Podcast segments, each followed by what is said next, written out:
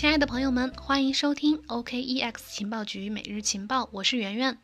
今天呢，想跟你们讲讲这两天特别火的一个新币，叫 COMP，C O M P。因为上线暴涨被很多人关注到，尤其是玩 DeFi 的很多人这两天都在薅它的羊毛。我不知道你们呃当中有没有之前关注到这就这两天关注到这个币的，或者是之前参与过 DeFi 平台上的呃质押借贷的。今天呢，我来跟大家讲讲这种借贷及挖矿的发行模式到底值不值得参与。另外再谈谈去中心化借贷平台这个领域的发展潜力。最近你们可能会发现，我们节目当中讲 DeFi 的次数还是蛮多的。上次有个粉丝呢，也私下向我反映说，呃，听不太懂这方面的知识，或者也不知道怎么玩。但是其实越不懂越要去学习，因为也不是因为我们要刻意讲这方面内容，而是 DeFi 今年确实特别火，值得关注，而且它对以太坊的影响会非常大，因为大多数的 DeFi 平台都是基于以太坊发行的。今年是属于 DeFi 的高光时刻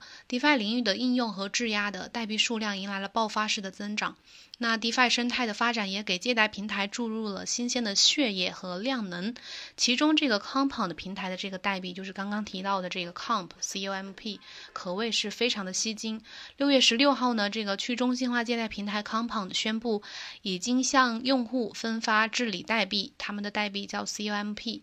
昨日首次上线，也就是六月十六号，呃，首次上线就币价在这个 Uniswap 上面从零点零八枚以太坊涨到了零点四一以太坊，这个价格上涨了将近九十五美金。呃，按照当前以太坊二百三十美金这样的价格计算呢，那一枚这个 Compound 代币的价格涨到了九十四点三美金。受此影响，Comp 代币总市值呢一路飙升，夺得了 DeFi 市值的头把交椅。Compound 也一度超越了这个 DeFi 领域的最大的项目，之前这个最大的项目是 MakerDAO，成为了新一任的 DeFi 之王。此外呢，它的代币暴涨百分之八十，也引来了许多投资者涌入到其中去参与 Comp 的借贷挖矿，想撸一把羊毛。今天我们就来分析一下，上线一天就碾压 Maker 的这个 Compound 到底有什么秘诀？借贷参与度如此之高，到底是真实的？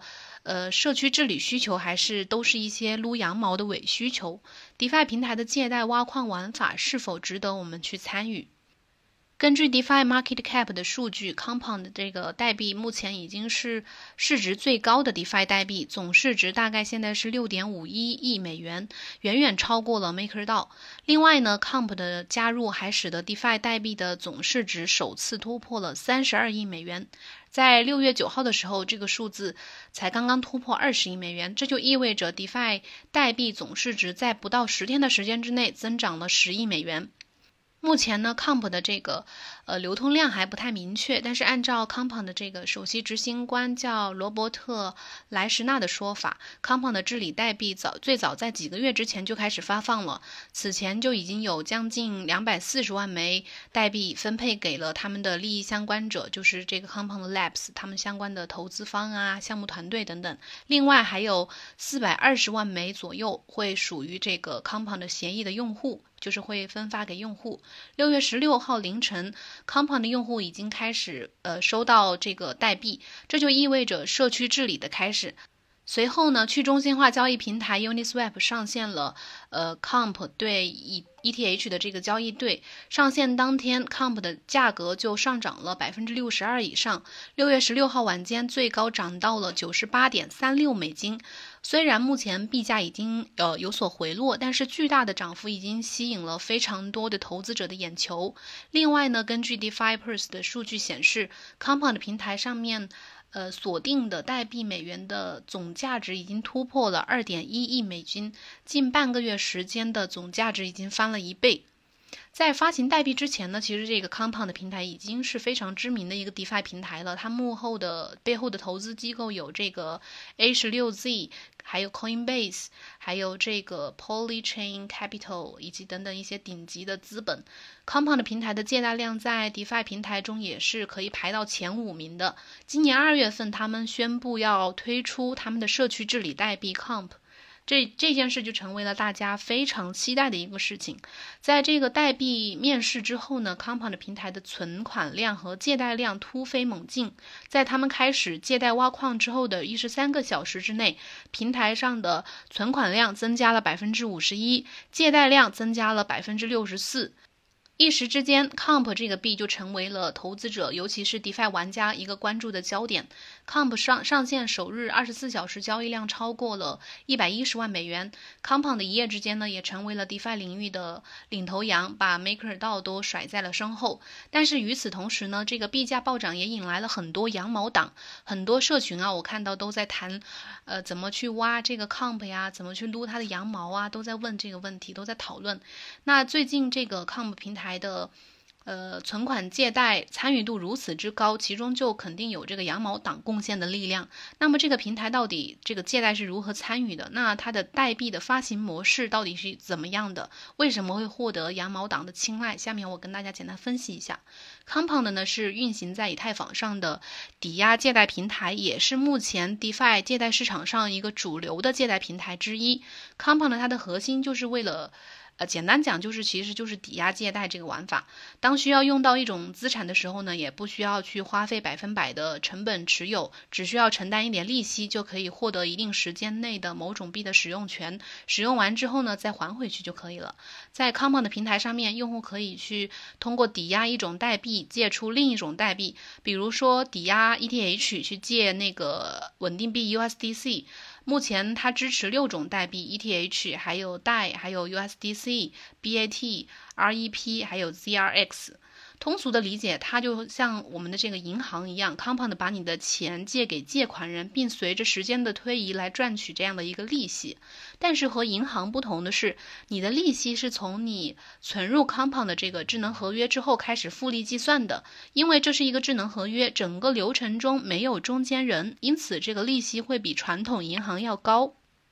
和 MakerDAO 差不多，Compound 的这个借贷款呢是通过超额担保来确立的。借贷者呢将代币存入到这个平台当中来增加他们的借款能力。如果借贷者的借款能力低于零，那他们的抵押品将会被出售来偿还他们的债务。另外，每个资产的贷款利率是不太相同的，这会根据每个资产的需求来决定。而这个 Comp 代币呢是他们 Compound 平台的发行的官方的。社区治理代币允许它的持有人，就是你只要持有 Comp 这个代币，就可以在这个社区当中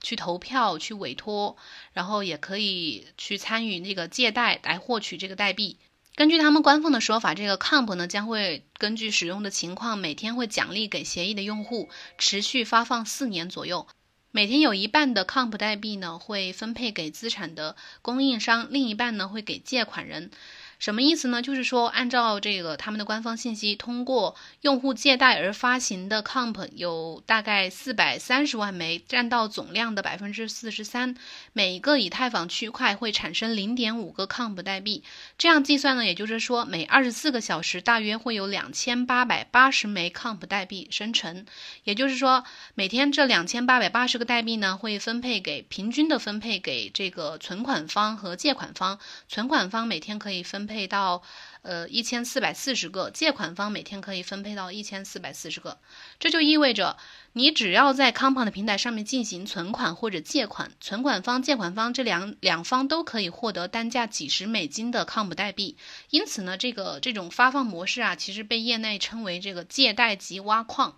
这种玩法模式听起来是不是很熟悉？其实就像极了去年十一月 EOS 上的一个薅羊毛的项目，叫 EIDOS。当时它的这个模式称为转账即挖矿，直接让当时的 EOS 的借贷池里的几十万闲置的 EOS 都被借空了。此外呢，还有这个去中心化交易平台 Uniswap，它通过这种流动性挖矿的模式，也是去让用户成为流动性提供商，然后就可以获得相应的代币空投，获得相应的收益。当一个这样的项目玩法又简单，然后它的奖励或者补贴又非常的吸引人的时候，当然就会呃吸引很多羊毛党的加入。通过分析 Comp 的这个挖矿逻辑呢，我们看看这种模式到底值不值得我们普通人去参与。首先，用户获得 Comp 数量并不是直接与你的呃存款借贷的笔数或者是金额成正比的，而是根据那个存款借贷的利息来划分。存款获得的利息越多，获得的 comp 代币就越多；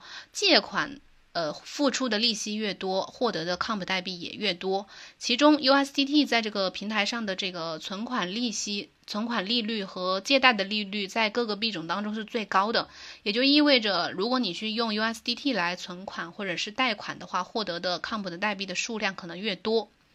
根据 DeFi 钱包 DBank 提供的数据啊，简单推算一下，如果用户存款一万美金进去，在其他的变量不变的情前提之下呢，二十四个小时之内，它可以挖出呃零点三一八六枚 Comp 代币。按照当时呃 Comp 最高是一百美金的这个价格计算的话，那就是价值差不多三十一点八六美金。那假如一个用户去借款一万美金呢，在同样的变量不变的前提之下，二十四小时之内，他可以挖出零点五一六三枚 Comp 代币。同样按照一百美金的价格计算的话，这零点五一六三个代币大概价值五十一点六三美金，其中要刨去这个你借款要付的利息，大概是四点一七美金。也就是说，假设一个用户他用一万美金导进导出来进行套利，按照以上的数量和价格来计算的话，他大概可以空手获得六十五美金的纯收益。这对于想在呃，无成本又低风险情况下去薅羊毛的用户来说，吸引力其实确实不小。但是薅羊毛是存在一定的风险的，比如抵押借贷的利率存在一个波动的风险，以及这个智能合约被黑客攻击的风险。毕竟今年 DeFi 平台已经发生过好几起被盗币的事件。那对于熟悉 DeFi 借贷操作的现有用户来说，这或许这一点他们可能已经有心理建设了。其实也是一个概率和运气的问题。但是对于不太了解或者是没怎么接触过 DeFi 平台的用户来说呢，如果没有摸清楚其中的逻辑，可能就玩不太明白。那参与之前可能就要去谨慎的考虑。另外呢，Comp 的这个。呃，模式对 DeFi 以及区块链市场的影响其实有利也有弊。首先，这个 Comp 造成的 Formal 情绪，就是它币价暴涨，造成了很多人进去参与。这种情绪在一定程度上是能推动 DeFi 行业的发展的。DeFi 总市值去突破了三十二亿美金，也是一个呃强有力的表现。它的价格泡沫呢，会让不少圈外的用户涌入到这个 DeFi 领域，同时也会让 DeFi 越来越出圈。但是目前用户参与 Compound 的这个存代币的主要动力，其实就是去获得额外的 Comp 代币，这已经背离了 DeFi 最初的理念，也不是一种可持续发展的模式。最终呢，像这种存在大量薅羊毛行为的项目，其实都难逃呃一个价格去泡沫的过程。当这个 Comp 的价格到时候不再能够支撑薅羊毛的成本，那 Comp 平台的这个数据可能都会马上回归到一个正常的水平。那同样是去中心化借贷平台 DeFirst，它的中国社区，呃，负责人 Jeff 他在接受区块律动采访的时候表示，他个人呢不太看好 Compound 这个代币。的发行模式，在他看来，Comp 的这个借贷及挖矿的这种机制，会让市场上有无限的抛压，而且 Comp 这个代币有百分之四十以上的代币是通过这样的呃借贷及挖矿的这种方式去分发给用户的，那规则都写在链上，基本上基本上都写死了。我们以史为鉴的话，这种挖矿模式其实并不会有太好的结局。但无论如何呢，即便是伪需求，也就是说，即便目前羊毛党参与的更多。这种伪需求也没办法，这种挖矿模式呢，对于用户来说依然是屡试不爽，因为毕竟这个奖励摆在这儿，然后 Comp 这个代币呢，也确实目前价值也不少，就是也还是有几十美金的价值。或许只有待潮水退去，剩下一地鸡毛的时候，我们才能看到这个 Comp 的真正价值。也或许只有在不断的试错，把这个伪需求退去之后，DeFi 才能够逐渐的摸索出更好的代币发行模式。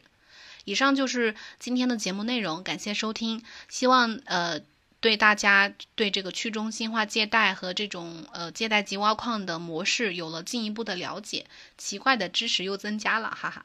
有任何问题的话，可以加微信幺七八零幺五七五八七四私信。呃，咨询交流，明天同一时间再见，拜拜。